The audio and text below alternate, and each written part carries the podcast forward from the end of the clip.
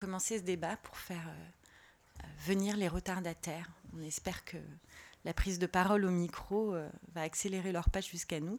En tout cas, euh, merci d'être là pour ce troisième débat que nous proposons dans le cadre des expositions. Pour ceux qui ne sont jamais venus, à chaque fois, le principe, c'est de reprendre un thème de l'exposition et de l'aborder au regard des enjeux contemporains. Donc ce soir, le thème est imprimé ou numérique, le livre au cœur de toutes les renaissances. Alors l'idée nous est venue parce que Cimada Conegliano fréquentait les humanistes et puis aussi les premiers imprimeurs euh, de Venise. Donc on a voulu euh, un petit peu reprendre euh, voilà, cette idée du livre, de, pardon, de la révolution du livre à la Renaissance et de l'envisager de façon contemporaine. Alors, à mes côtés, pour, pour débattre avec vous, nous avons invité deux personnes. Christian Fauré, qui est euh, philosophe, ingénieur de formation, et Andrea Kengo, qui est euh, historienne, euh, professeure à l'Université de Haute-Alsace. pourquoi ces deux personnes? Parce qu'en fait, Christian Fauré se penche en tant que philosophe et qu'ingénieur, se penche particulièrement sur ces questions-là.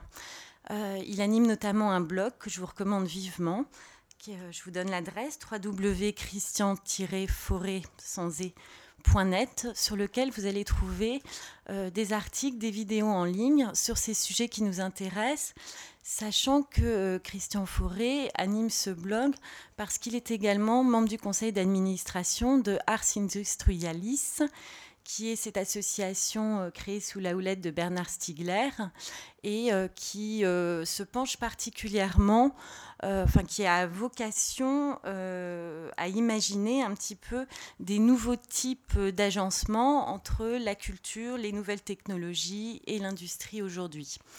Christian Fauré est également euh, membre du conseil d'administration de l'industrie de recherche et d'innovation, enseignant à l'université technologique de Compiègne et aussi principal architecte chez Capgemini. Je vous signale également une publication à laquelle Christian Fauré euh, a participé. Il s'agit du livre passionnant Pour en finir avec la mécroissance, euh, donc écrit par euh, Christian Fauré, Bernard Stiglier et Alain Giffard, et publié chez Flammarion Lettres en 2009 pour dialoguer et avec Christian Fauré, donc euh, comme vous le devinez euh, avec cette présentation euh, à une, lecture contemporaine des enjeux de, la lecture et de l'édition. Donc Anne Kengo, qui comme je vous le disais est historienne, professeure à l'université de Haute-Alsace et dont les travaux de recherche portent notamment sur la production, la diffusion, la circulation et la réception des textes narratifs à la Renaissance et aussi, entre autres axes de recherche, un deuxième axe de recherche euh, que j'ai retenu, la définition de la notion de genre éditorial à la Renaissance. Je vous signale trois publications euh, d'Anne Reakengo euh, qui sont particulièrement en lien avec le thème de ce soir. Trois ouvrages qui sont sous la direction d'Anne Reakengo. Le premier, sous la direction d'Anne Reakengo et de Brigitte Ouvrivial, c'est L'acte éditorial, publié à la Renaissance et aujourd'hui, publié chez Classique Garnier en 2010. Un deuxième ouvrage, l'écrit à l'épreuve des médias du Moyen Âge à l'ère électronique, donc sous la direction d'Andrea Kengo avec Greta Comurtilois, publié euh, toujours chez Classique Garnier en 2012. Et enfin, le livre Produits culturels, politique éditoriale, stratégie de librairie et mutation de l'objet, de l'invention de l'imprimé à la, à la révolution numérique, donc sous la direction d'Andrea Kengo avec Gilles Polizzi, et c'est une, une édition Horizon 2012. Donc c'est un débat. Alors avant de passer la parole à Christian Fauré, euh, je vous incite à nous interrompre. N'hésitez pas à rentrer dans le débat, voire à vous rapprocher pour les personnes qui sont au fond de la salle. La seule chose qui est importante, c'est euh, de parler dans le micro que je vous passerai, puisque ce débat est enregistré. Donc même si nous, nous nous entendons très bien, euh, il faut que vous parliez dans le micro pour que d'autres personnes puissent vous entendre sur support numérique, hein, puisque c'est un peu le thème de ce soir. Donc je laisse sans plus attendre la parole à Christian Faury. Merci, merci beaucoup euh, pour cette introduction. Merci beaucoup à vous de votre, votre présence. Beaucoup de mérite pour trouver votre chemin dans ce, dans ce labyrinthe, labyrinthe de ce bâtiment. Euh, en même temps, ce sont des conditions idéales. Hein. J'ai souvenir, je suis aussi un petit peu cinéphile. Euh, mes plus belles séances de cinéma, c'était dans des cinémas où il n'y avait pas grand monde parce que on n'était pas du tout dans la même condition, dans le même état d'esprit que quand on a du monde tout autour de soi. Puisqu'il est question du livre, J'imagine qu'on a ici un public de lecteurs, lectrices surtout. Euh, je vais rappeler quelques évidences hein, pour introduire, pour essayer d'introduire à, cette question et aux enjeux du livre, et notamment pour essayer d'arriver vers les enjeux du livre aujourd'hui à notre époque numérique, puisqu'il y a un auteur euh, que vous connaissez peut-être, François Bon, qui a publié un livre très récemment dont le titre était Après le livre. Euh, est-ce qu'on est en train de vivre la fin du livre, le renouveau du livre, la renaissance du livre? Qu'est-ce qui se joue? Alors, pour essayer d'introduire à cette question, quand je dis introduire, ce n'est pas, pour vous laisser euh, sur le devant et le pas de la porte des questions, bien, évidemment. Introduire, pour moi, ça veut dire rentrer au cœur de la question très rapidement. Je ferai euh, un rappel avec quelques évidences. La première, c'est que, puisqu'il est question du livre, vous avez évoqué le livre avec, euh, à la Renaissance, c'est-à-dire là où les métamorphoses du livre devient un livre avec, euh, qui est plus tout à fait le même livre, puisque l'imprimerie apparaît. Il y a de nouveaux enjeux qui se font. Je vous rappelle très brièvement que c'est euh, une corrélation entre le protestantisme et l'imprimerie qui a permis de donner tout un chacun la Bible, c'est-à-dire d'avoir un rapport direct aux Écritures. Alors que jusqu'à avant, eh bien, ce rapport aux Écritures texte sacré se faisait toujours par la médiation d'une institution, de curés, de clercs, d'ecclésiastiques. Mais là, d'une certaine manière, la révolution protestante, qui se couple à la révolution de l'imprimerie, eh bien, permet à tout un chacun d'avoir accès au texte, texte sacré notamment. Mais euh, la Renaissance, l'imprimerie, c'est aussi euh, l'apparition de toute une littérature profane, dans laquelle on pourrait placer Rabelais. Hein, c'est toute une partie refoulée qui commence à s'exprimer avec l'émotion de l'écriture, avec cette nouvelle littérature qui est la littérature profane. Mais le livre, c'est avant tout un support, pardonnez-moi cette évidence, mais il faut quand même partir de là. C'est un support, un support d'écriture. Quand je dis écriture, ça peut être des écritures, écriture alphabétique, mais aussi euh, de reproduction d'enluminure, plus tard de gravure, euh, d'images, etc. C'est quand même un support, un support d'écriture au sens large. Et pour essayer de voir quelle est la trajectoire du livre dans ce que j'appelle euh, le processus d'hominisation. Alors vous voyez que tout d'un coup, je fais, comme on dit en anglais, un zoom out, hein, c'est-à-dire que je fais, un, je, fais un zoom en sens inverse pour essayer de nous mettre dans une perspective un petit peu plus globale et une perspective que j'appellerais anthropologique. Anthropologique en ce sens que, je rappelle ici le travaux de, l'anthropologue euh, Leroy Gourand, anthropologue français, qui a très bien démontré que l'homme, on ne sait pas trop ce que c'est, mais en tout cas on sait que c'est un processus. C'est pour ça qu'il parle d'un processus d'hominisation. Et ce processus d'hominisation, qui d'une certaine manière nous distingue d'autres êtres vivants, fait que ce processus d'hominisation se fait parce qu'il appelle un processus d'extériorisation. L'homme extériorise. Il extériorise quoi? Ben Notamment sa mémoire. On pourrait dire qu'il y a trois mémoires dans le vivant. Il y a la mémoire des gènes, qu'on dit la mémoire génétique, ce qui nous est transmis de manière héréditaire dans les gènes. Et puis il y a la mémoire nerveuse, au sens la, la mémoire de l'expérience que chaque individu a. On pourrait dire que c'est la mémoire non plus génétique, mais épigénétique, c'est-à-dire l'expérience de chaque être vivant. Mais quand cet être vivant meurt, toute son expérience disparaît avec lui.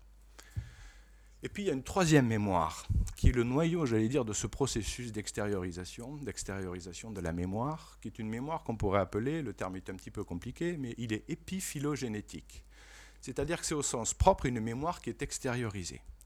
C'est à partir du moment où ce vivant, à l'époque des Zinjanthropes, commence à extérioriser sa mémoire dans ses pratiques. Ça commence avec euh, les gravures, euh, les peintures paolithiques, euh, le chopper, le galet, tous ces outils, toute cette technique, tous ces objets qui commencent à être produits, objets au sens objets artefactuels, mais aussi des œuvres d'art pariétales, eh bien tout ça, c'est une extériorisation de la mémoire qui inaugure ce qui va se passer, c'est-à-dire l'invention d'une culture et de civilisation qui va permettre précisément, grâce à ces supports de mémoire, de faire que l'expérience que nous accumulons, qu'aujourd'hui on peut constater et visiter dans des musées par exemple, eh ces, expériences, ces expériences peuvent se transmettre grâce à cette mémoire qui a été extériorisée.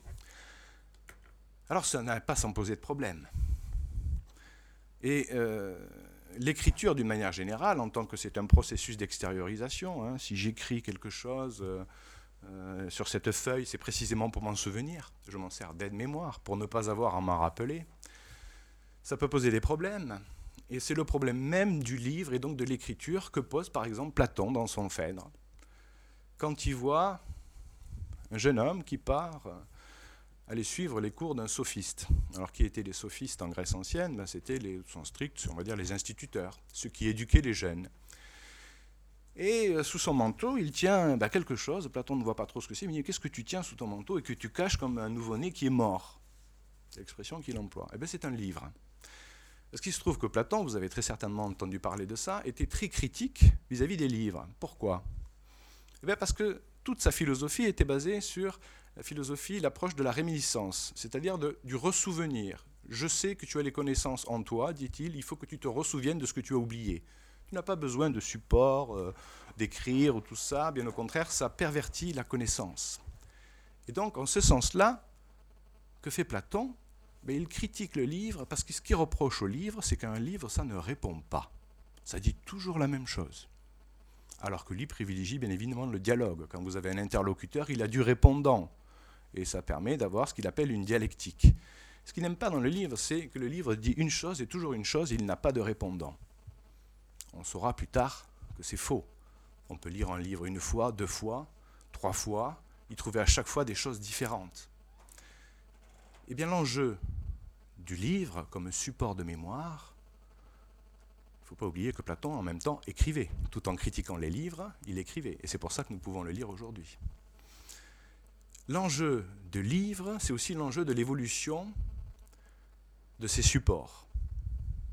Papyrus, le codex, le livre imprimé, et aujourd'hui, ce dont nous parlerons peut-être un petit peu tout à l'heure, le livre numérique. Qu'est-ce que c'est un livre numérique? Qu'est-ce que ça change? Est-ce que ça tue l'écriture? Est-ce que ça tue la lecture? Est-ce que ça modifie les comportements? Des études aujourd'hui essayent de voir en quoi ça modifie notre cerveau. Les jeunes qui sont de plus en plus sous des écrans, comme on dit, euh, ne sont pas câblés comme nous. je dis nous, c'est ceux qui ont, été, euh, qui ont grandi dans un milieu où ils n'étaient pas encore envahis d'écran. Ce qu'on appelle les digital natives. On se rend compte qu'ils ne sont pas câblés comme nous. Alors ça pose des problèmes, comme vous le voyez, qui sont anthropologiques. Si nous sommes ce que nous lisons, si nous sommes nourris par nos lectures, par notre rapport à ces supports de mémoire qui nous entourent et que sont notamment les livres, il est bien évident que notre, devenir, le processus d'hominisation que j'évoquais, qui avait été repéré par le roi Gourand, eh bien, nous sommes toujours dans ce processus d'hominisation, ça continue. Et la nature des supports avec lesquels nous intervenons, avec lesquels nous extériorisons notre mémoire, qui sont un peu nos béquilles, nos béquilles mémorielles, pose des questions et pose des problèmes.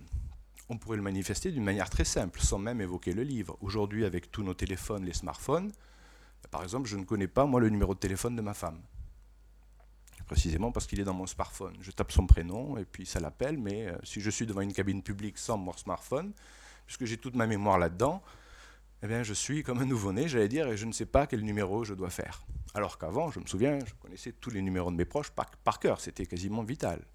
Aujourd'hui, ben voilà, on se déchausse de notre mémoire dans euh, dans les nouveaux appareils numériques, mais on l'a toujours fait hein, dans les livres, c'était euh, le principe même euh, du livre. Husserl, un philosophe allemand, rappelait que même celui qui est mathématicien, s'il veut pouvoir continuer ses travaux quand il se lève le matin et reprendre là où il s'est arrêté la veille, nécessairement il utilise un papier, un stylo, il a noté, consigné, extériorisé pour son souvenir l'avancée de ses travaux pour reprendre précisément là où il s'était arrêté.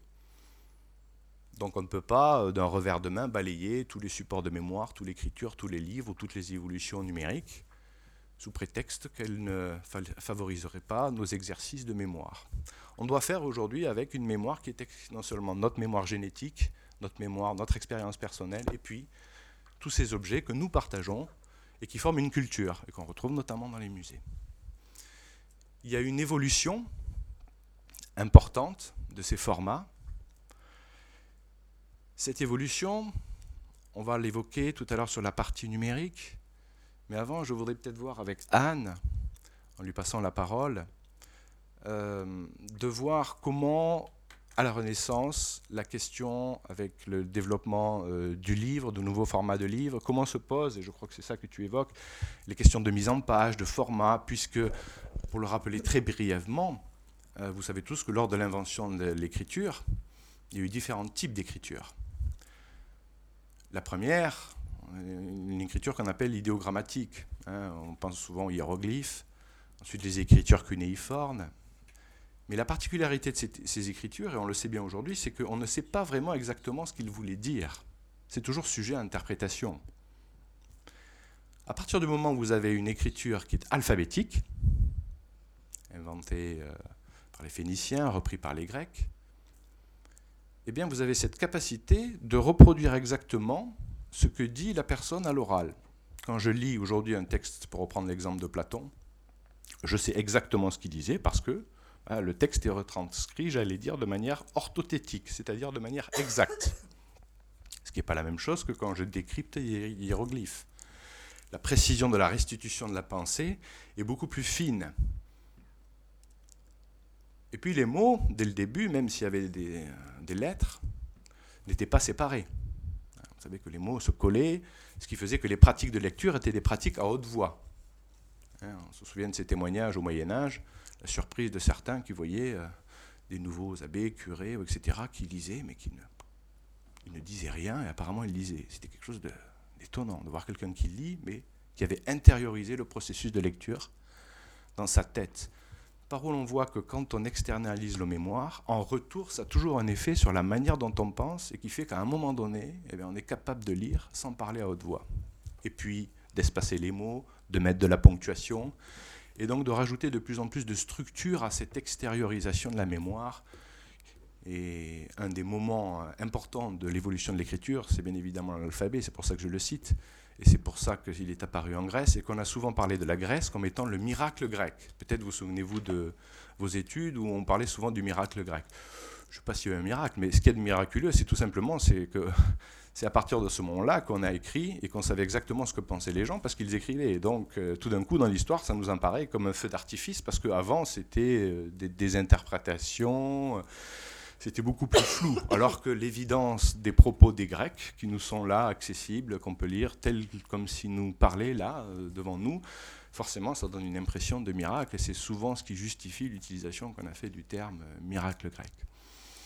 Donc je te laisse la parole, Anne, si tu veux bien, pour euh, cette question des formats, je crois. Oui.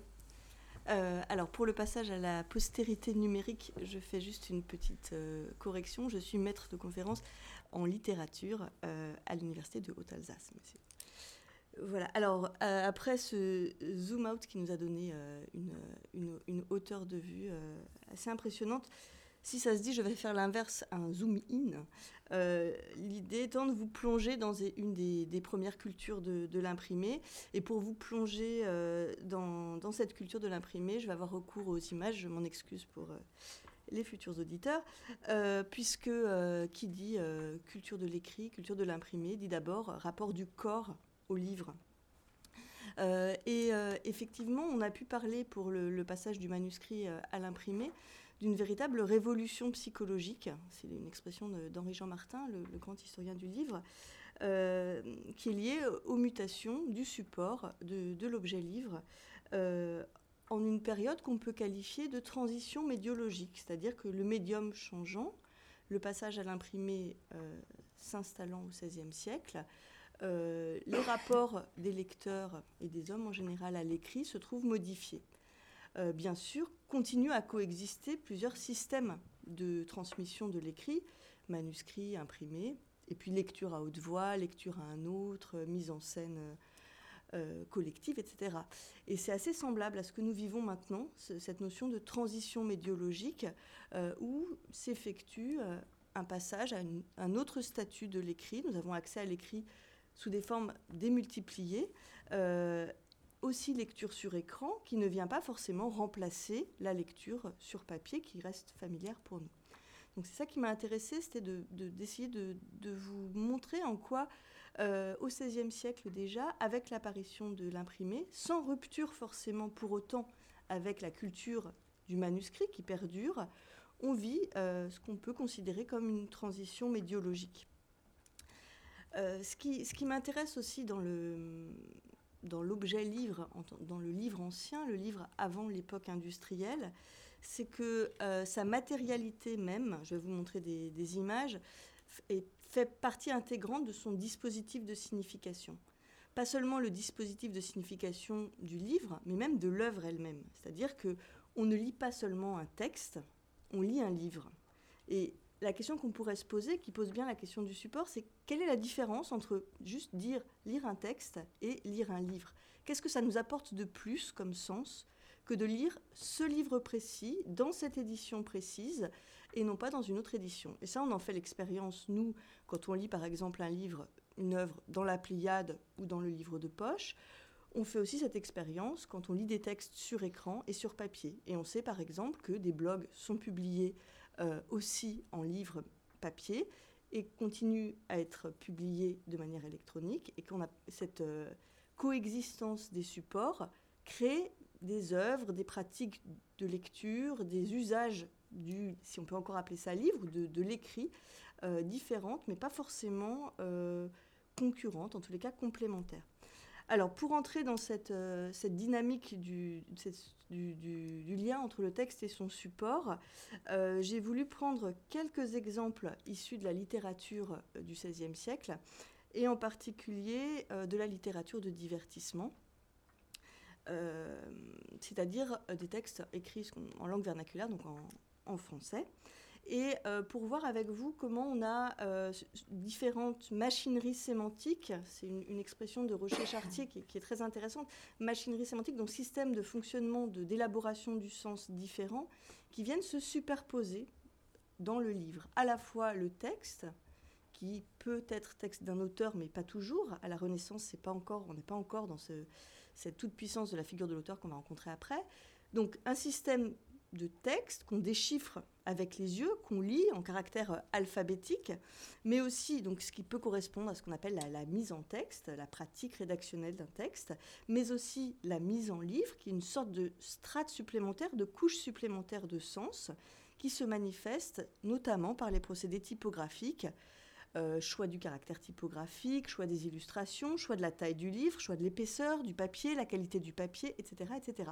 Et tous ces éléments, en fait, interviennent dans la production du sens de l'œuvre imprimée. Et c'est euh, ça que je voudrais essayer de vous, montrer, de vous faire euh, sentir avec quelques illustrations. Euh, alors, le XVIe siècle, on, parle effectivement de renaissance du livre. Je l'ai dit, on est vraiment encore dans la tradition du, du, manuscrit médiéval, en tous les cas dans les premières décennies du XVIe siècle. Et puis ensuite, on va s'émanciper du livre manuscrit et l'imprimé va inventer ses propres conventions et nous faire passer vers le livre moderne tel qu'on le connaît. Donc c'est vraiment une période d'innovation, d'expérimentation dans, tous les sens, de fabrication de caractères. Par exemple, le garamond qu'on utilise euh, encore né à cette époque-là. Et euh, on est Enfin, l'intérêt, c'est de voir le passage des expérimentations formelles à la standardisation vers notre livre à nous. Et on va voir que dans cette période d'expérimentation, on retrouve les expérimentations que nous vivons maintenant euh, pensons par exemple à la mise en page des journaux qui imitent encore euh, la version euh, papier du journal, mais qui tâtonnent et cherchent de nouvelles modalités de présentation du texte pour inventer quelque chose de nouveau. C'est un peu la même chose au XVIe siècle. On est encore dans la reproduction de la culture du manuscrit et on invente de nouvelles conventions pour aller vers le livre moderne. Alors pourquoi aussi la, la, lecture de divertissement? Parce qu'on a l'invention de nouveaux types de textes au XVIe siècle, en tous les cas le renouvellement. On hérite d'un fond ancien très important, la littérature médiévale notamment. Et puis on va rajouter des nouveaux types d'histoires, de récits, qui vont donc devoir trouver une nouvelle forme.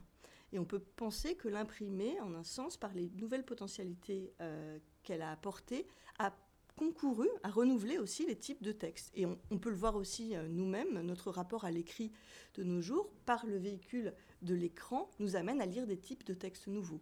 On dit par exemple qu'avec la culture de l'écran, on va vers une lecture de textes plus courts, euh, que l'œil ne fréquente pas la page d'un écran. Je, dis bien la page d'un écran, mais je devrais dire juste l'écran de la même manière. La concentration ne se porte pas de la même façon sur le texte euh, que sur une page de papier, et donc on va devoir réadapter la production des textes en fonction même de l'univers visuel dans lequel vit le lecteur. Alors c'est un peu la même chose au XVIe siècle, et euh, je vais prendre un exemple illustré, si nous avons l'illustration pour euh, euh, parler, nous n'avons pas l'illustration, mais elle va venir, pour euh, illustrer cette question de la transition médiologique. Alors, donc on n'a toujours pas les images. Ça, c'est vraiment dommage. Bon, alors je continue à parler et puis ça va apparaître, j'imagine. les premières images que je vais vous montrer mettent en scène des récits de chevalerie. Alors, les récits de chevalerie reprennent au XVIe siècle, à l'époque imprimée, la mise en page des manuscrits médiévaux. Euh, c'est-à-dire que pour l'essentiel, ce sont euh, des, grands volumes avec le choix euh, du caractère gothique, représenté en deux colonnes. C'est l'ordinateur qui est éteint en fait. Alors, on, va rallumer l'ordinateur. C'est Si, c'est ça. Voilà. Et c'est alors, on a des petits soucis techniques, mais ça avance. Donc, le livre, euh, les premiers imprimés des récits de chevalerie reprennent la mise en page des manuscrits médiévaux. Et le but, c'est aussi de, que le lecteur se sente en terrain connu, retrouve euh, des images, des, types de présentations qui lui sont euh, familiers. vous voyez par exemple là une première reproduction d'un d'un récit médiéval qui s'appelle Mélusine. Euh, vous voyez que par exemple, donc là, vous avez typiquement une présentation d'un livre euh, de, qui date des années 1530, mais qui reprend la mise en page des premiers imprimés qu'on appelle les incunables, donc publiés avant 1500. Vous le voyez par exemple, le caractère gothique, euh, le choix de la présentation du livre, alors là on ne le voit pas, mais le choix de la, question du format, la présentation en deux colonnes, qui est héritée de la présentation des manuscrits, la présence euh, d'un bois gravé qui est aussi euh, d'un certain style assez daté. Tout cela contribue à faire entrer le lecteur dans une certaine culture de l'imprimé euh, liée à l'héritage médiéval. Un autre exemple, c'est la page de titre et le début d'un texte qui s'appelle Méliadus de Léonois, qui, est, qui, raconte les, aventures du père de Tristan, donc de, du, et hérité euh, des, récits euh, médiévaux. Et là, vous le voyez, on retrouve cette mise en page tout à fait caractéristique, une division en chapitres, des titres de chapitres, des lettrines qui marquent bien l'attaque des, unités, euh, le caractère gothique, la page en deux couleurs, noir et rouge. donc on a vraiment toute une série de codes que le lecteur reconnaît qui lui indiquent Ah voilà un récit de chevalerie hérité du, du Moyen Âge que je republie à cette époque. Et ça, tout de suite, ça permet de présenter le produit dans, ses premières caractéristiques. Et vous voyez que là, j'ai regroupé plusieurs illustrations qui montrent un chevalier et qu'on trouve au début d'un certain nombre d'éditions de, publiées par le même imprimeur, Denis Janot, le roman de Mélianus, Perceval le Gallois, Mabriand. On a toujours la reprise de la même illustration. C'est vrai que l'illustration ne vise pas à représenter quelque chose de précis, mais à évoquer, évoquer l'univers euh, chevaleresque avec euh, la reprise d'une même image au début ou à la fin des livres, ce qui crée une parenté formelle, un effet de collection, et le lecteur tout de suite se sent euh, familier. J'ai précisé aussi que euh, ces illustrations pouvaient être considérées comme des marqueurs de généricité. J'entends par là qu'elles signifient attention, nous avons affaire à un récit de chevalerie, et c'est pour ça que je vous ai redonné d'autres textes encore qui utilisent ces mêmes images avec à chaque fois un chevalier. Euh, ou plusieurs chevaliers, comme on peut le voir là. Vous voyez que c'est très stéréotypé, qu'on retrouve un, même principe de composition, donc roman de Méliadus, Perceforêt, Quatre fils et Mont, toujours chez Galliot Dupré qui a publié beaucoup de ce, type de textes. Euh, comme je vous l'avais dit, on retrouve aussi une répartition du texte assez similaire dans, dans, dans, ces différents textes. Vous pouvez le voir là avec les exemples Méliadus, Madien, Perceforêt publié dans les années 1530, euh, ce qui fait que ça entraîne aussi certaines pratiques de lecture, euh, euh, des séances de lecture, une certaine longueur liée à l'attention du, lecteur, et ça aussi, les questions du numérique posent la question de savoir comment, à un certain moment, selon la culture visuelle d'un certain lectorat, on peut solliciter son attention, la maintenir, la réactiver par différents procédés. C'est ce que cherchent à faire ces livres, par exemple. Voilà d'autres exemples. Et à chaque fois, j'ai cherché à les replacer dans leur contexte de production pour vous montrer qu'il y a une cohérence d'un imprimeur à l'autre. Par exemple, Denis Jeannot ou Galliot Dupré euh, produisent ces types de, récits médiévaux et on retrouve un même type de, présentation. Ce qui fait que la, présentation matérielle fait vraiment sens, elle fait partie du, récit, elle permet d'introduire le lecteur dans l'univers de représentation de ces fictions.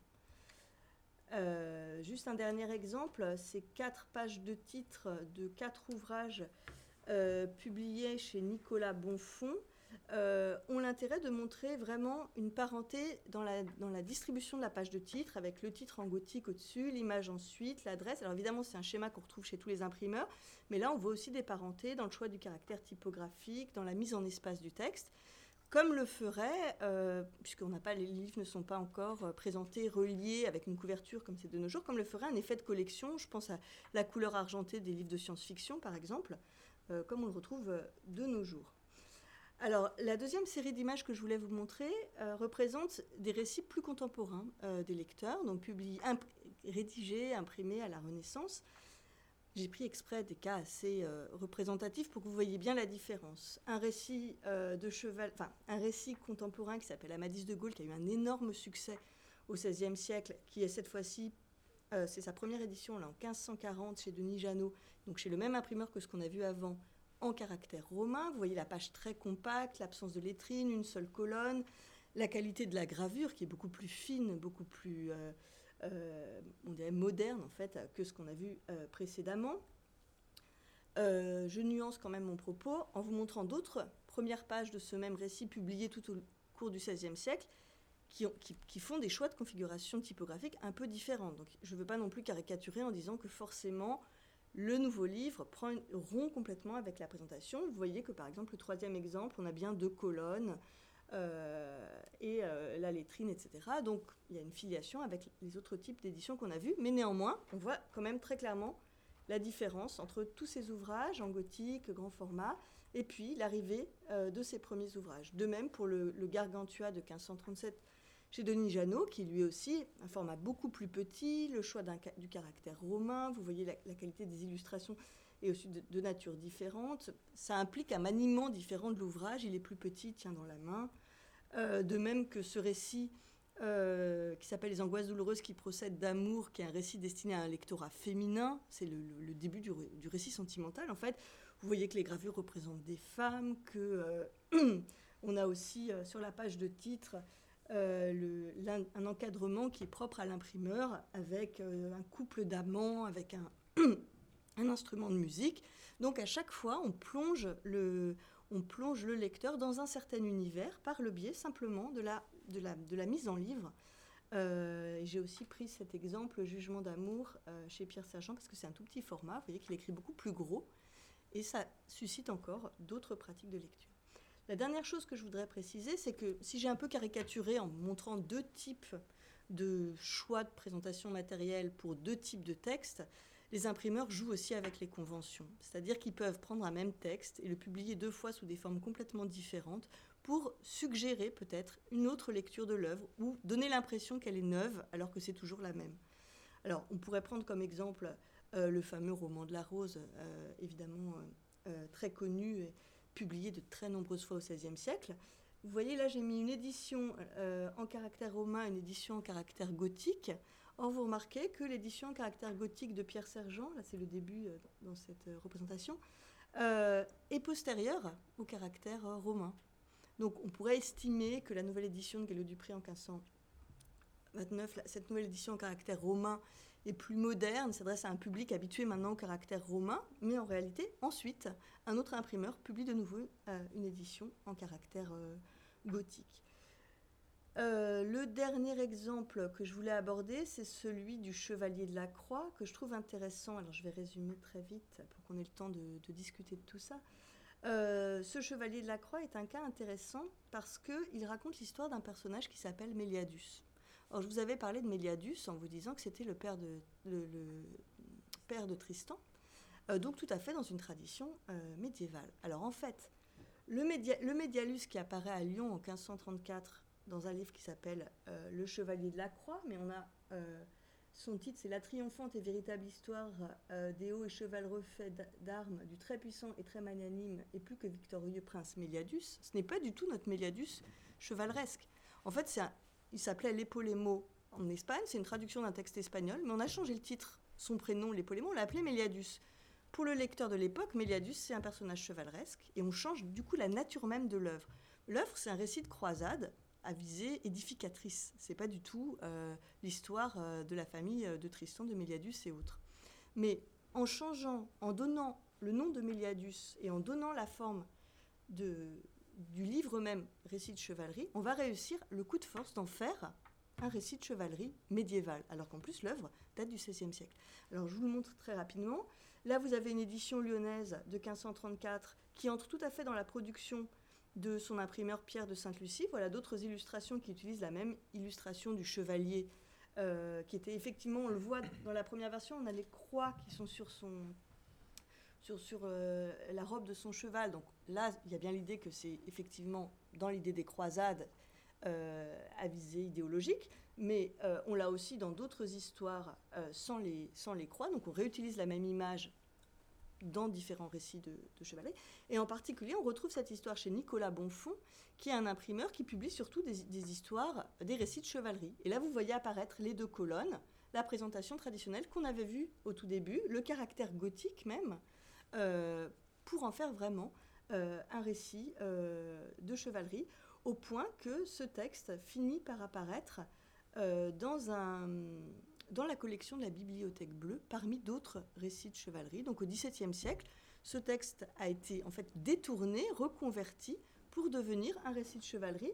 Et donc vous le voyez là dans l'édition de 1612 euh, dans sa présentation, et vous voyez les autres types de présentations identiques, donc effets de collection, dans la même collection de la Bibliothèque bleue au début du, XVIIe siècle. Alors je trouvais euh, cet exemple intéressant pour euh, ne pas non plus figer euh, les représentations, dire qu'effectivement le choix du support c'est un choix interprétatif par rapport à un type d'œuvre, mais que ce choix interprétatif est très souple. Les œuvres ne cessent d'être réexploitées, représentées par leurs imprimeurs libraires, présentées à nouveau aux lecteurs. Et en fait, chaque lecture, on dit souvent que chaque lecture est évidemment unique, mais en plus là, chaque livre est lui-même unique et suscite une autre lecture. Et c'est vrai qu'il me semble que c'est un, élément intéressant de ce qui caractérise une transition médiologique, c'est-à-dire que un même écrit peut se retrouver démultiplié sous des formes différentes et du coup lu, perçu, compris et réutilisé de manière totalement différente en fonction du support euh, qui, nous, qui nous permet d'y accéder. Euh, donc je crois que ça rejoint bien euh, les, les perspectives que tu soulevais sur l'importance de, la signification du lien entre euh, le texte et son support qu'on ne peut vraiment pas dissocier en réalité. Oui, tout à fait. En fait, que, les techniques d'impression et de publication, parce que euh, il y a eu la révolution de l'imprimerie, mais aussi la révolution de la presse. Enfin, il y a toute une histoire qui sort du, j'allais dire, du volumen, du livre, d'une œuvre exceptionnelle. Il y a une écriture qui devient, comme je l'avais évoqué avec Rabelais, même si c'est pas encore de la presse, mais c'est une écriture profane et qui irrigue euh, ensuite toutes, euh, sortes d'activités. Donc les techniques d'impression et de publication surdéterminent, hein, c'est-à-dire qu'elles conditionnent, elles influent les écritures et les lectures. Si on fait le saut aujourd'hui dans le numérique, le premier constat qu'on peut faire en matière de support, c'est que, euh, bien évidemment, j'ai sorti ma petite, on appelle ça les liseuses. Hein.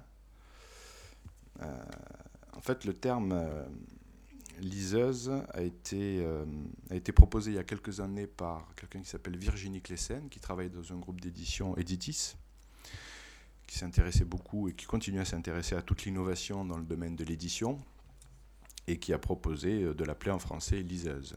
Hein, donc aujourd'hui, même les grands euh, industriels américains que sont Amazon, qui propose ces liseuses euh, utilise le terme euh, liseuse. Alors qu'on utilisait il n'y a pas si longtemps des e-readers, enfin il y avait des, termes anglais, mais aujourd'hui c'est... Alors c'est troublant parce que si vous cherchez dans Google liseuse, vous trouvez à la fois ben, ce type d'appareil, mais vous aussi vous retrouvez des tableaux qui représentaient des liseuses ou des liseuses, des habits qu'on utilisait pour lire. Donc il y a aujourd'hui une polysémie autour de la liseuse. Donc si vous êtes dans un contexte particulier, vous comprenez bien qu'on vous parle de ça ou d'un tableau, mais euh, parfois il y, a une équivoque. D'ailleurs, il y a une équivoque qui est intéressante, c'est que si on évoque la figure euh, des liseuses, mais aussi du lecteur, euh, si vous allez sur Internet, sur le web, que vous utilisez un moteur de recherche, c'est le constat que faisait Alain Giffard dans le livre que vous citiez précédemment, c'est que si vous tapez lecteur, les premières réponses, la plupart du temps, ce sont, euh, c'est plus un lecteur, un homme qui lit. C'est un lecteur MP3, un lecteur vidéo, un lecteur de DVD. C'est très intéressant, ça veut dire que la, la fonction du lecteur n'est plus systématiquement associée à une activité humaine. Imaginez que je revienne dans le temps, j'ai la chance, je rencontre Platon, lui qui, était, qui avait quelques réticences pour les livres et l'écriture, et si je lui dis que maintenant ce sont des robots qui lisent, des lecteurs qui lisent automatiquement la musique, voire les textes, enfin, etc., vous imaginez la stupéfaction de mon, de mon illustre interlocuteur. Il y a quelque chose qui est en train de se passer. Et c'est ce qui faisait qu'Alain Giffard, que vous citiez tout à l'heure, évoquait le numérique aujourd'hui comme étant une époque des lectures industrielles. Qu'est-ce que ça veut dire ces lectures industrielles? Lecture industrielle. Bon, d'abord, sur la question du format. Puisqu'on est sur du numérique, on a forcément affaire à un écran. Hein. C'est-à-dire que quand on est sur un écran, qu'est-ce qu'on perd du livre? Ben, C'est le côté volume. Hein. D'ailleurs, on dit souvent d'un livre, euh, tel volume. Euh, on peut continuer à l'utiliser dans le numérique, mais on est vraiment euh, sur un écran. C'est-à-dire qu'on perd la volumétrie, la manipulation des pages, un certain nombre de rapports, j'allais dire, organiques Hein, avec euh, ce support qui était, le livre. Donc il y a cette perte de volume avec, euh, le numérique. Les lectures sont industrielles. Ces lectures industrielles, si euh, Alain Giffard utilisait le terme, c'est parce que, notamment Google, via son moteur de recherche, je ne vais pas être très technique, mais il faut comprendre que Google, pour qu'il vous restitue les résultats aux mots que vous avez cherchés de toutes les pages qui s'affichent, ça veut dire qu'il les a lus avant de vous les restituer, pour savoir qu'il y avait le mot que vous avez recherché dans telle page. Donc l'activité industrielle de Google, ce sont des robots de lecture qui vont parcourir le web, qu'on appelle en anglais les crawlers, parce qu'ils, euh, comme des araignées, ils, ils parcourent comme ça la toile du web de tous les documents ils les lisent au sens où ils les scannent, euh, ils, identifient bien tous les mots de chaque page, etc., pour ensuite les mettre dans son index. Je vous rappelle que l'index, c'est ce qui permet de montrer du doigt aussi. Donc d'attirer l'attention de quelqu'un ici ou là. Toutes ces révolutions du numérique, elles ont été préparées dans les formats du livre. Tu évoquais tout à l'heure euh, la mise en page, mais tu aurais pu rappeler également tout ce qu'on appelle les appareils critiques qui se sont développés. Le sommaire, les glossaires, les notes de bas de page. La révolution numérique, ce que je veux dire par là, et les index de Google, ou les glossaires qu'on retrouve dans les ils ont été préparés précisément par toutes les évolutions de l'édition, du livre, de tout ce que j'ai appelé tout à l'heure les appareils critiques.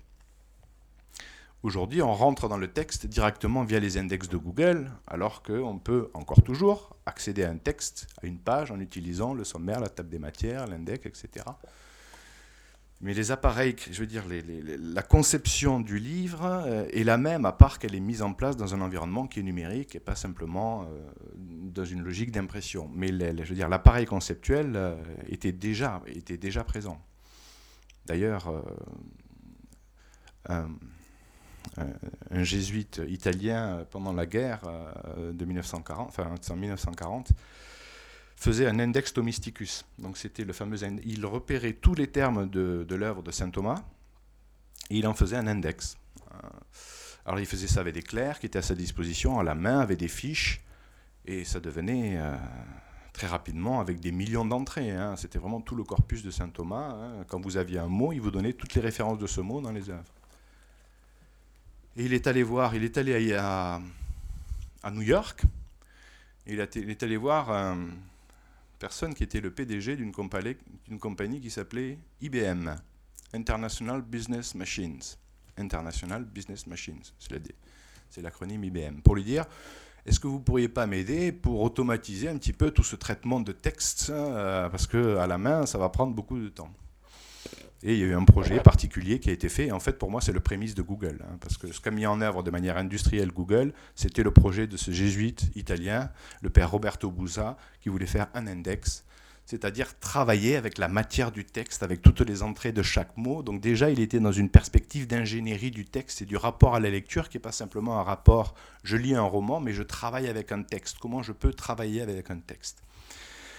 Dans cet enjeu-là, je ne sais pas si, à la période que tu connais la mieux, tous ces appareils critiques que j'évoque sont vraiment pleinement développés ou euh, ils sont vraiment pleinement développés? Justement, déjà même à la période médiévale, euh, le, travail sur, euh, sur le texte, le repérage, les index était déjà fortement mis en place et effectivement il va falloir les, repenser en partie avec le passage à l'imprimé, l'augmentation considérable de l'accès aux informations. Donc c'est déjà une, question qui se pose. la question que je me posais à, l'instant en t'écoutant, c'est celle des compétences de lecteur et de lecture. C'est-à-dire que pour nous euh, qui sommes maintenant habitués à utiliser des moteurs de recherche, par exemple, est-ce que nous allons conserver euh, la compétence à utiliser les outils qui sont encore à notre disposition euh, comme les dictionnaires, les, tables, les concordanciers, etc. Et je, lisais encore aujourd'hui un article dans une revue en ligne sur euh, la publication du Larousse 2012 et sur le fait que euh, est-ce que le Larousse 2012 allait continuer à se vendre et euh, allait avec l'actualité d'un dictionnaire étant par exemple d'intégrer les, nouveaux mots. Alors l'article disait que par exemple psychoté était arrivé dans le, le Larousse 2012.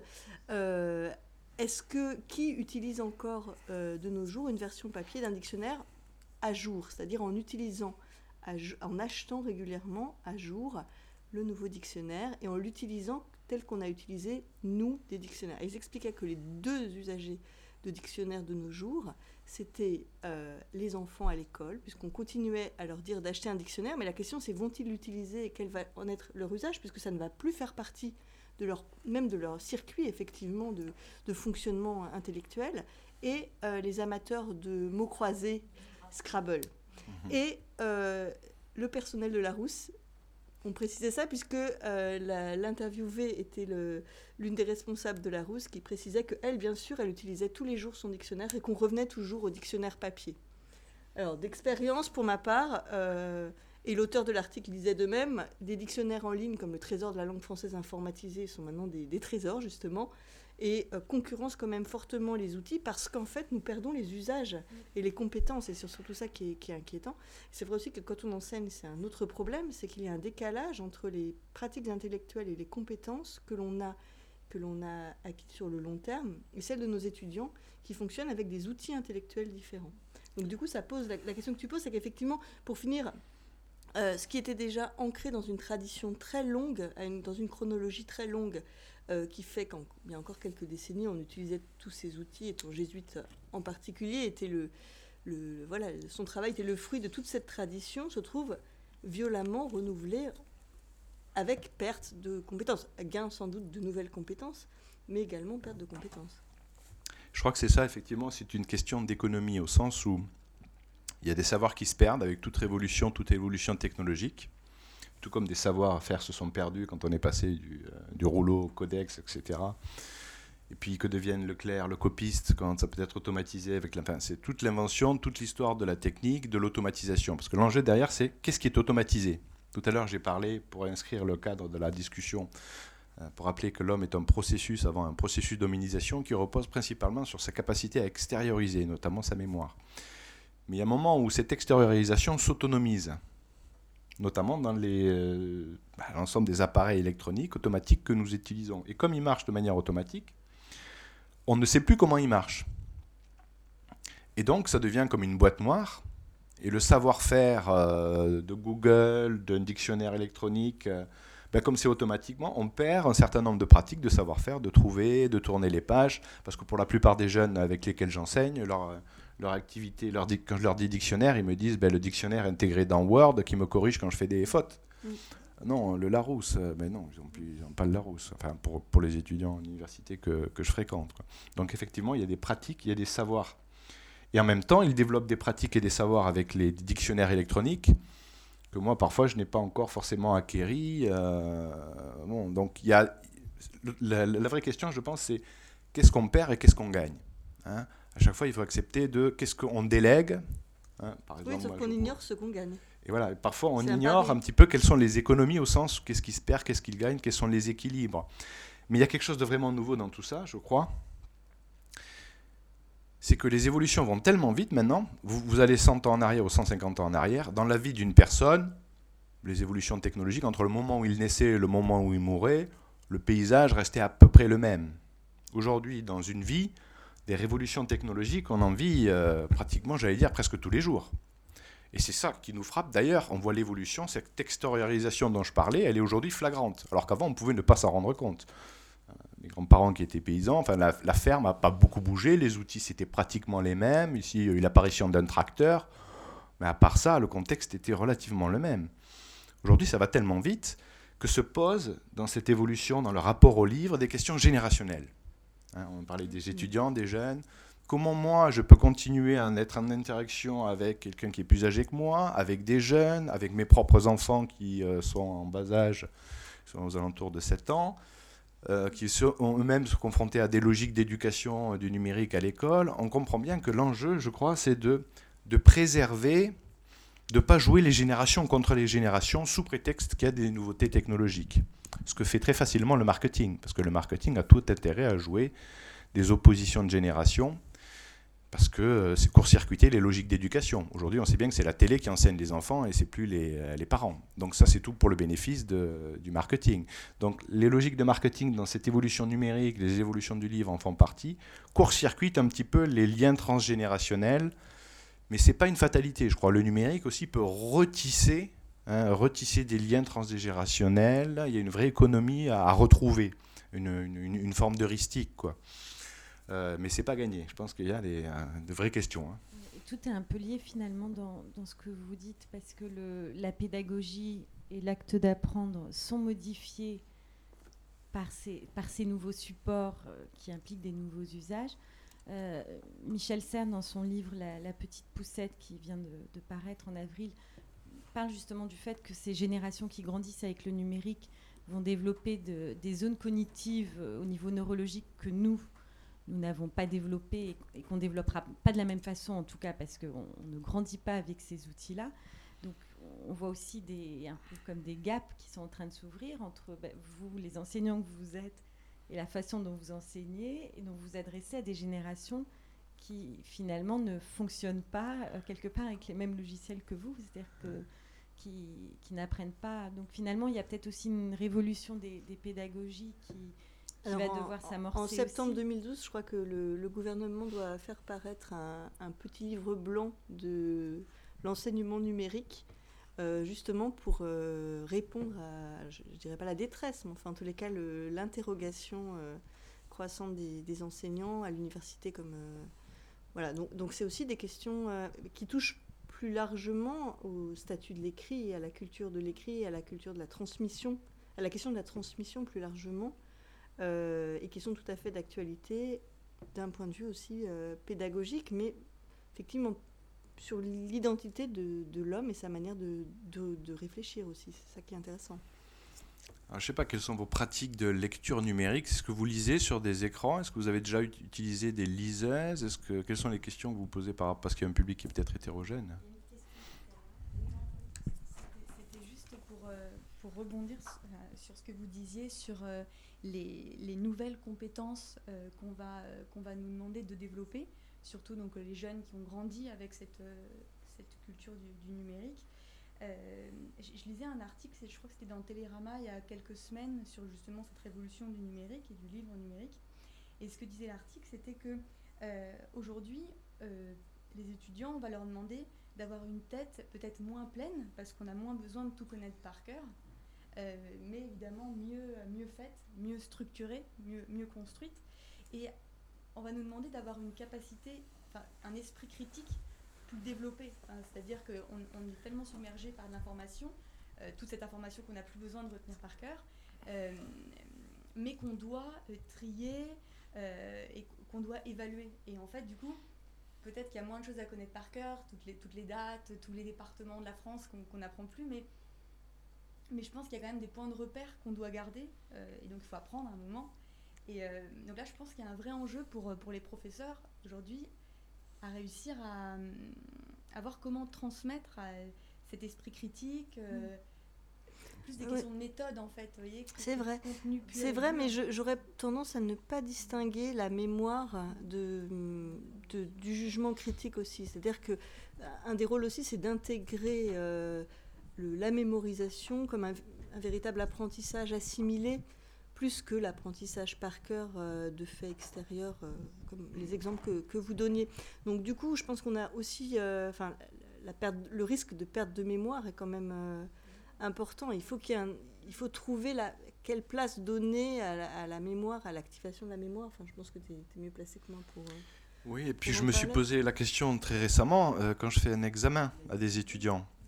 Ils étudient toute l'année avec des accès, et au moment de l'examen, on leur coupe tout, on leur met devant leur feuille, et c'est là qu'ils font l'expérience de, de du processus d'extériorisation dont je vous parlais voilà, donc, euh, parce qu'on leur dit interdit de machine, interdit d'accès de, téléphone, enfin de tout ce qu'ils ont, de tous les, artefacts qu'ils ont. Donc on les évalue finalement euh, dans des conditions qui sont presque, j'allais dire, des conditions de laboratoire qui n'existent plus dans la vraie vie. Euh, ça pose des, des problèmes d'apprentissage, d'évaluation aussi, vraiment très,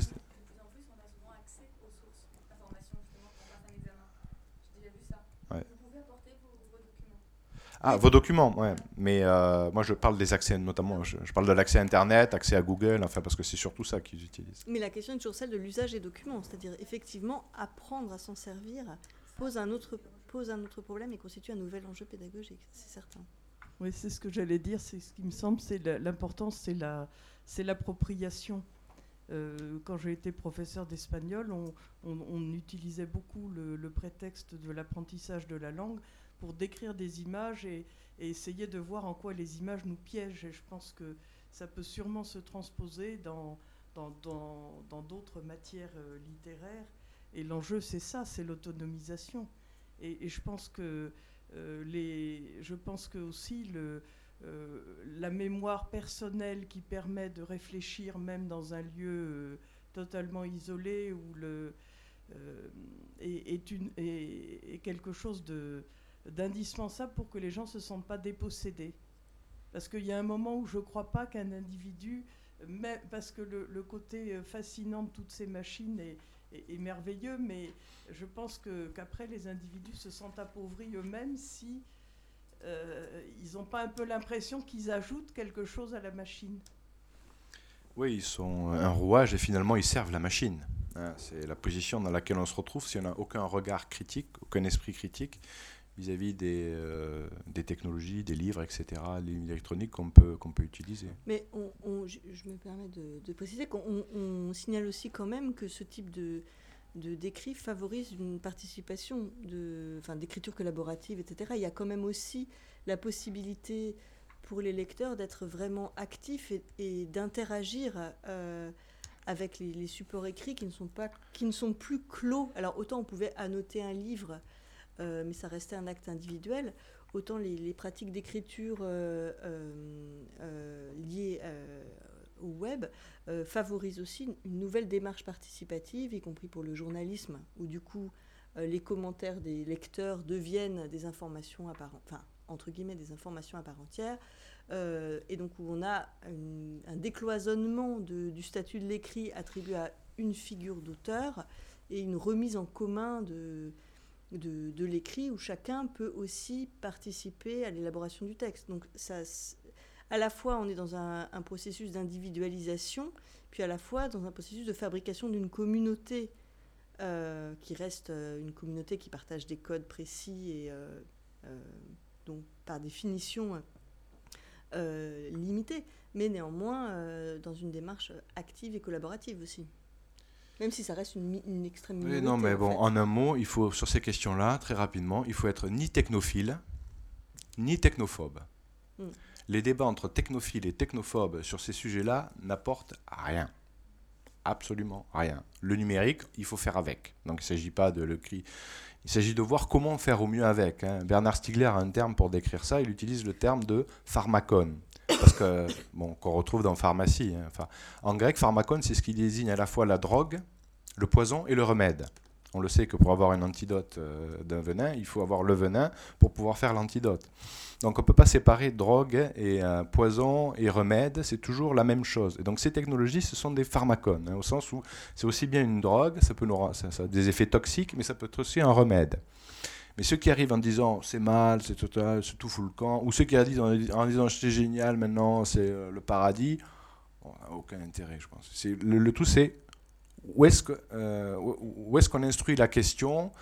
Est-ce que c'est toxique ou est-ce que c'est euh, au contraire bénéfique? Et ça, c'est une question politique. C'est le rôle du politique de mettre des politiques, politique d'éducation du numérique, politique des industries numériques, etc. J'avais une question à vous poser par rapport à, l'acquisition d'un esprit critique. Je ne vois pas comment on peut avoir un esprit critique si sa mémoire n'est pas extrêmement utilisée, notamment pour emmagasiner des expériences, de façon à pouvoir faire des liaisons transversales, si on peut dire ça comme ça. Et voilà, je, je Ouais. ne- c'est Je le pense que, ouais, pour répondre à cette question-là, moi je dirais que je différencierais deux choses, notamment vis-à-vis du numérique. Je différencierais les usages des pratiques. Je vais vous donner un exemple. Vous prenez la RATP, vous n'allez pas dire je suis un praticien de la RATP. Vous allez dire je suis un usager de la RATP. Qu'est-ce que ça veut dire? Vous prenez le métro à chaque fois, et c'est pas parce que vous prenez le métro que ça change de votre vie fondamentalement. En revanche, si vous faites du violon, vous n'allez pas dire je suis un usager du violon. Vous allez dire je pratique le violon. Parce qu'à chaque fois que vous le pratiquez, vous vous individuez, vous progressez, vous changez. C'est tout le rapport à une technique, parce que le violon, c'est aussi une technique. hein. Je me sers de cette technique-là pour me changer, pour me métamorphoser, et ça, c'est une vraie pratique. Donc on peut avoir vis-à-vis de la question du numérique, où on est des simples usagers, on nous donne des choses et puis on les utilise, et puis finalement un jour on se rend compte qu'on est utilisé par ce système-là, ou on a des pratiques, c'est-à-dire on a des logiques d'expérimentation, de comprendre, euh, de, répéter, de revenir à la charge, et tout ça, ça nourrit un esprit critique. Donc pour répondre à votre question, je dirais que vis-à-vis des... C'est pour ça que moi, ces questions de liseuse, j'en ai essayé plein, j'ai été beaucoup euh, écœuré, et puis euh, très récemment, il y a quelques années, j'ai commencé à trouver des, des pratiques. Je ne faisais pas ce qu'ils me disaient de faire, je faisais différemment, et c'était une pratique, et du coup, ben, ça m'a permis de m'approprier. hein. S'approprier, c'est important, je crois. Alors, c'est un témoignage, je ne sais pas.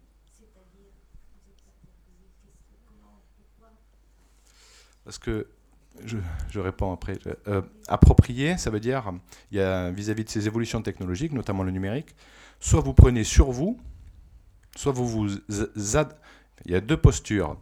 Soit vous vous adaptez, soit vous adoptez. C'est pas la même chose. Adapter, c'est c'est comme ça, il faut que je fasse avec, il faut que je prenne sur moi. S'approprier, adopter, c'est prendre en soi. C'est vraiment se, modifier soi-même dans sa relation à ces nouvelles technologies pour s'inventer et pas juste être un instrument de ce système technique qui est en train de se développer. Donc toute la question vis-à-vis de ces évolutions, il ne faut pas s'adapter. Moi, il y a tout un discours sur il faut s'adapter. Il faut... Non, il ne faut pas s'adapter. Il faut adopter. Il faut et notamment avoir des politiques d'adoption. hein. Parce que ce qu'on fait à nos enfants aujourd'hui, on ne leur enseigne pas le numérique, on leur dit, et nos enseignants également, adaptez-vous. Hein, euh, Sous-entendu, vous êtes has si vous n'êtes pas à la page. euh, non, il ne s'agit pas de s'adapter, il s'agit d'adopter ces technologies, je crois. hein. Je n'ai pas entendu votre question, donc peut-être. Je n'ai pas posé de question. Euh, je ne sais pas si ça vous intéresse parce que, enfin, bon, j'ai 79 ans. J'ai fait des études supérieures, passé un certain nombre d'examens et j'ai même repris des études à la fac à 70 ans. Mais alors là, le numérique, pour moi, c'est l'horreur. L'horreur. Et je ne comprenais pas les enfants qui souffraient dans l'école de ma mère, mais quand j'ai voulu, je me suis inscrite à un cours d'informatique pour m'approprier, pour m'adapter à, ce numérique, mais c'était l'horreur parce que je ne comprenais pas. Alors moi qui ai toujours fait des études très facilement, là ça bloquait, ça bloquait, j'avais voulu m'appliquer, je prenais des notes, on me disait mais non, non, non, il ne faut pas prendre mes notes, il faut faire autrement. Et euh, je dois dire que je n'étais pas la seule. C'est quand même important, je pense, parce que j'ai suivi les cours de la ville de Paris. Et il y avait des gens de mon âge, ou un peu plus jeunes, qui venaient là, qui étaient appliqués et tout. Je dois dire que la plupart n'en ont rien retiré.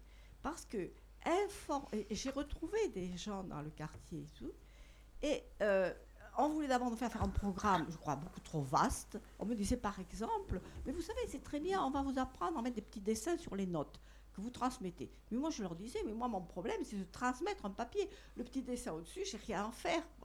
Alors, c'est intéressant ce que vous dites, parce que la question qui se pose, c'est qu'est-ce qui motive ah, la nécessité d'acquérir ces compétences Alors, par exemple, Et si on n'a pas la motivation... Mais il y a des motivations, mon voisin, de... Non, mais pas au sens être motivé seulement, mais avoir un, motif qui nous amène à, acquérir et à pratiquer, à entrer dans une pratique Voilà, mais alors, mon voisin, de vous savez, c'était un portugais qui m'a expliqué qu'il était chef d'entreprise, qu'il avait pris sa retraite, que maintenant ses petits-enfants étaient au Portugal, qu'il voulait communiquer avec eux par Internet. Il avait une motivation très forte. Puis au bout de trois séances, il n'est plus venu, si vous voulez. Mais il aurait pu demander à son voisin de lui montrer. Mais c'est vrai que. Mais c'est ça. Mais moi, je la pratique de l'exemple. Avec ma voisine plus jeune qui essayait de m'expliquer.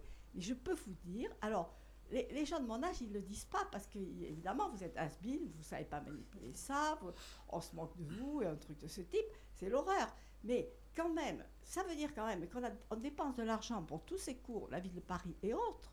Je pense que ces cours sont pas du tout adaptés parce que les gens qui font ça, ils vous disent ça c'est mon bureau par exemple. Ça c'est le bureau, on range les affaires dans les cases et tout ça. Moi je vois un truc tout ça, pour moi ça n'a rien d'un bureau, c'est absolument un truc comme ça. Il y a vraiment, et, si vous voulez, comme j'ai toujours fait des études très faciles, je me dis, mais alors vraiment, ça... alors à côté de ça, je continue quand même à travailler, je fais des livres. Alors ce que vous avez dit tout à l'heure, quand je cherche à l'éditionnaire, je fais un travail sur les tissus, par exemple, il y a des définitions qui disparaissent. Autre problème, vous travaillez Wikipédia. Wikipédia, j'ai fait un livre sur des églises romanes, et moi j'avais appris qu'il fallait faire des citations et dire qui avait donné cette définition. Eh bien, c'est impossible. Vous mettez Wikipédia, mais vous ne savez pas qui. Alors, vous avez des tas de trucs très intéressants, des très beaux dessins, de très belles photos et tout, mais vous ne savez jamais si la personne qui a écrit sur telle église, c'est un étudiant de troisième année, de, qui peut être très bien d'ailleurs, et tout ça, ou si c'est un professeur d'université et tout ça. Alors ça, pour moi, ça me... Ah, ça me et c'est là que les enseignants ont un rôle important. C'est-à-dire qu'il y a une vraie réflexion sur Wikipédia, par exemple, et le statut de la source, c'est au contraire un outil très important pour la réflexion. C'est-à-dire, Wikipédia pose effectivement la question du statut de l'écrit, de son origine, de sa source, de son attribution de la, constitution euh, d'un écrit collectif, de, sa valeur d'autorité. Et effectivement, mais vous voyez qu'en fait, par les simples questions que vous vous posez, vous êtes déjà dans le début d'élaboration d'une démarche critique. Et c'est cet aspect-là qui est quand même intéressant parce que du coup, ça invite à réfléchir aussi sur qu'est-ce que le texte que nous lisions habituellement, quelle valeur nous attribuions autrefois, si on peut dire autrefois, euh, aux sources, à la valeur de l'auteur, à la référence. Donc en un sens, ce n'est pas vain non plus, parce que ça pose des questions qui nous amènent à revenir sur euh, des objets qui nous étaient totalement familiers et sur lesquels on ne s'interrogeait pas. Si l'histoire du livre en ce moment euh, connaît une vogue tout à fait nouvelle, c'est aussi parce que devant cette peur de perdre l'objet livre, on finit par s'interroger sur son fonctionnement. Ce qui n'était pas nécessairement le cas avant, puisque c'était, on en avait une pratique familière. Devant le risque de sa disparition, devant l'apparition d'une alternative comme l'écran, on en revient à la définition même de l'objet, et donc par exemple, comme vous dites, de la valeur du document, de la valeur de, la, source, Donc en un sens, ce n'est pas vain. Et, il y a huit jours, il y avait une question là-bas, c'est ça je, termine juste avec ça parce que on, a fait un livre sur, on, a envoyé à l'imprimeur. La veille du jour, on l'a envoyé à l'imprimeur. L'ordinateur nous a bouffé la moitié du livre. Bon, eh bien là, eh oui. Vous vous posez quand même des questions sur la notion de support de livre et de papier. Et de progrès. Voilà, merci je trouve très très intéressant ce que vous venez de dire. J'observe deux choses. D'abord, dans ma famille, j'ai vu plusieurs personnes qui, au-delà de 80 ans, étaient accros de l'informatique. Mais c'était des gens qui habitaient à l'étranger. Il y avait une seule chose qui les intéressait, c'était le courrier électronique. Et alors là, pour le coup, il y a des machines, ça suffirait uniquement au courrier électronique, mais des trucs bien simples, et là, ça fait un malheur. Et je pense qu'il y, a vraiment un marché à développer sur les produits adaptés aux personnes de plus de 50 ans. Notamment une, question, euh, que personne ne dit mais qui me paraît évidente, c'est la, question de la vue. Moi, je, je bouffe tout ce qui passe. je travaille dans une bibliothèque, je bouffe tout ce qui passe, quel que soit le support, des vieux manuscrits, n'importe quoi. En revanche, me, je, travaille déjà beaucoup sur écran. Pour mes loisirs, aller regarder un écran de plus petit, un grand je veux bien, un petit je veux pas. Pour le moment, ah, euh, je préfère travailler à l'oreille, faire du chant. Euh, bon, ça, donc ça, c'est un problème que pour le moment, euh, à mon avis, il y a du pognon à gagner à, résoudre des choses, des questions de cet ordre. Bah, je pense que vous serez entendu. Je, vous laisse répondre et, conclure en même temps, parce qu'on va devoir libérer les lieux. Il y a une question là, peut-être? Non? Si, si, allez-y. Il y a une dernière observation qui me paraît importante euh, justement parce que, à force de voir passer plein de documents, c'est que j'observe qu'il y a beaucoup de banalités ou de choses fausses, de dites, d'écrites, et tout à coup, il arrive un livre tout à fait novateur. J'ai envie de dire un peu comme ce que je viens d'entendre de vous, c'est des idées qu'on n'a pas vues ailleurs. Et ça, est-ce que ces livres-là se retrouvent sur tout le, le flux d'informations qui va arriver sur les petites tablettes Ou est-ce que pour le moment, en fait, ce genre d'informations ne se trouve que sur un livre qui est publié? Bon, je vais vous faire une confidence. Moi, je ne lis pas à l'écran, à, l'ordinateur ou même à la tablette. Je fais ce que déjà les théoriciens de la lecture du Moyen Âge, Hugues de Saint-Victor, qui était un grand théoricien, qui a bien distingué, notamment la lecture et la, la, prélecture, la prélectio. Hein. On sait tous qu'on a des pratiques. Avant de lire quelque chose, on parcourt comme ça pour voir un peu. Et c'est ce que je fais sur Internet. Moi, je ne lis pas. Je, je, fais de la prélecture, comme on dit, où je scanne en langage euh, moderne, mais je, je, lis en diagonale très vite pour voir ce qui peut être intéressant. Éventuellement, je l'imprime ou je l'envoie sur cet autre support, parce que c'est un support, c'est ce que j'évoquais tout à l'heure, qui n'est pas rétroéclairé. Moi, mon œil ne supporte pas la lecture d'un écran qui est rétroéclairé. D'abord parce que je pense que physiologiquement, nous sommes constitués pour lire à l'horizontale, comme ça. Parce que pour moi, le, le penseur de Rodin, hein, il c'est avant tout un lecteur. Il regarde en bas. Dès que j'ai le regard sur l'horizon, j'ai une attention, j'ai une impatience de. Et puis en plus, avec les. Euh, il faut cliquer, il faut toucher, je ne tiens pas longtemps. Hein, juste le temps pour savoir si c'est opportun que je le réserve pour plus tard pour le lire. Mais vraiment, avec ces écrans qui ne sont plus rétroéclairés, hein, qui ont toutes les qualités du papier, le confort de lecture, là, moi, euh, ça fait une ou deux années que je lis et je, je lis beaucoup, beaucoup plus que je ne lisais. Bon, pour des raisons de pratique, on a les volumes sur la main. On va terminer sur une note positive. Tu évoquais les fonctionnalités d'annotation. Moi, chacun a des types de lecture. Moi, je ne lis pas de romans, ou très peu, parce que les histoires m'ennuient. Bon, je lis quand même quelques grands romans parce que c'est. Mais je ne suis pas un lecteur de romans. je lis surtout des essais. Et donc j'ai une pratique de lecteur qui est beaucoup fondée sur. Vous voyez mes livres, c'est griffonné, il y a des pages. Enfin, c'est vraiment. Un livre que j'ai lu, c'est un livre que, ben, que je ne peux pas emprunter à la bibliothèque parce que c'est interdit d'écrire dessus, typiquement.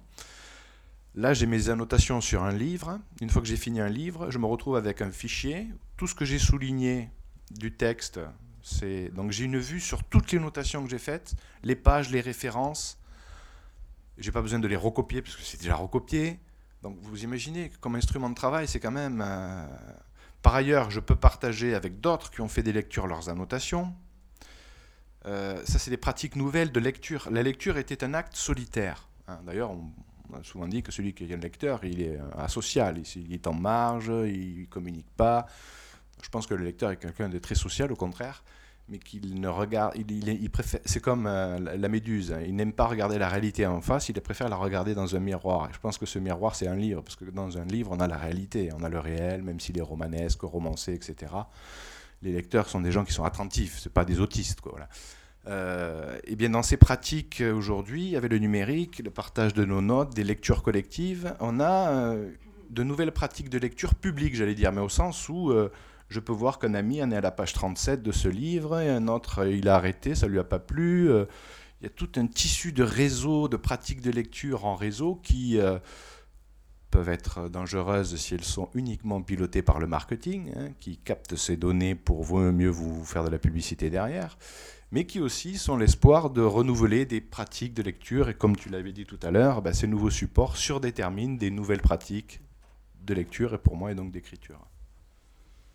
Oui, je, conclurai de mon côté en disant que ces, pratiques de sociabilité étaient au cœur de toute une pratique de l'écrit euh, dès la période médiévale, par exemple, où euh, euh, la pratique de, la lecture passait par un intermédiaire qui pouvait euh, donner corps, en fait, donner corps au texte pour le lire pour d'autres. Et donc, on a renouvelé euh, ce type de, communauté en accordant euh, à l'écrit un rôle plus important, puisque c'est lui qui, noue cette fois-ci ce, type de communauté, mais toujours selon des pratiques de, sociabilité qui étaient déjà très fortement ancrées justement avant même, avant même l'imprimé, où le livre était rare. Donc en un sens, les époques se trouvent réconciliées. Et il aurait fallu peut-être deux ou trois heures.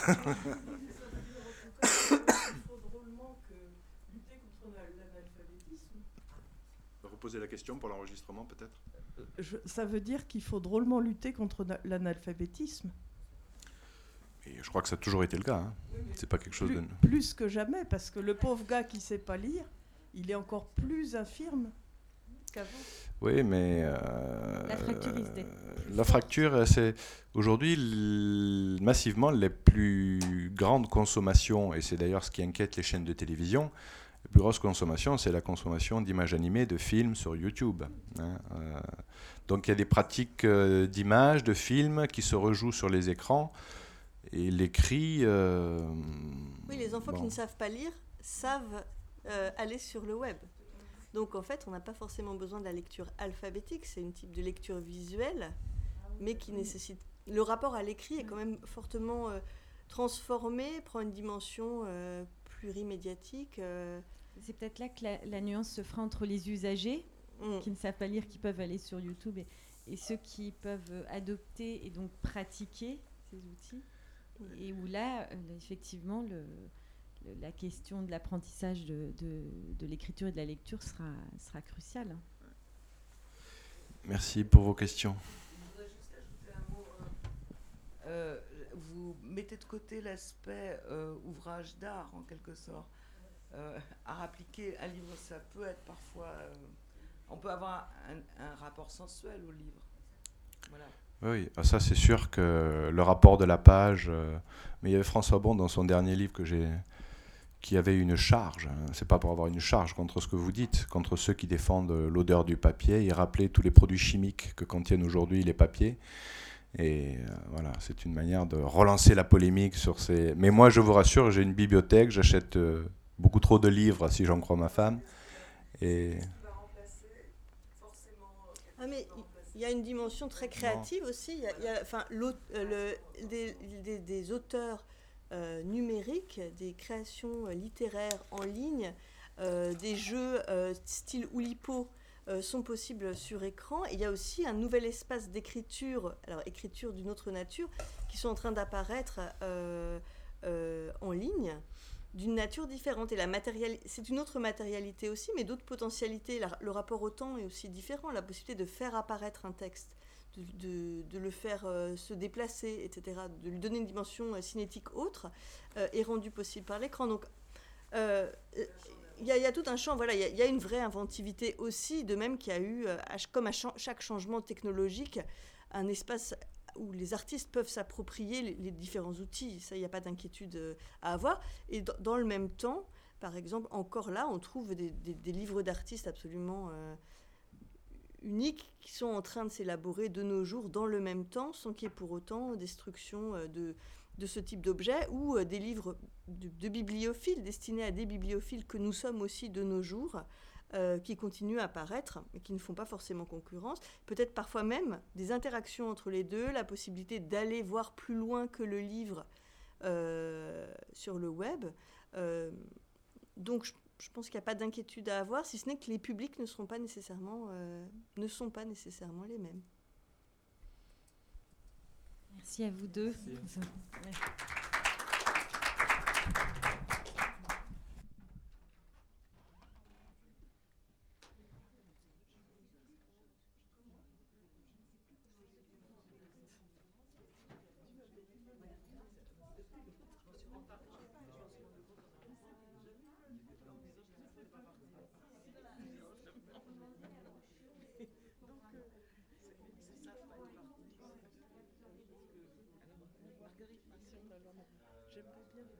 J'aimerais bien avoir le nom de ces Non, le nom de ces personnes, moi, ce qui m'intéresse, c'est de, de vérifier qu'on a bien leurs livres et, et de les acheter.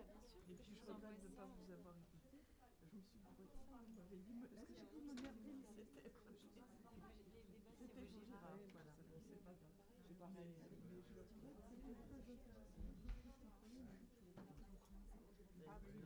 Comme il est très intéressant, ne vais pas l'embêter. Par contre, je veux, bien avoir le nom de, tous les intervenants et, je rechercherai. Je si on a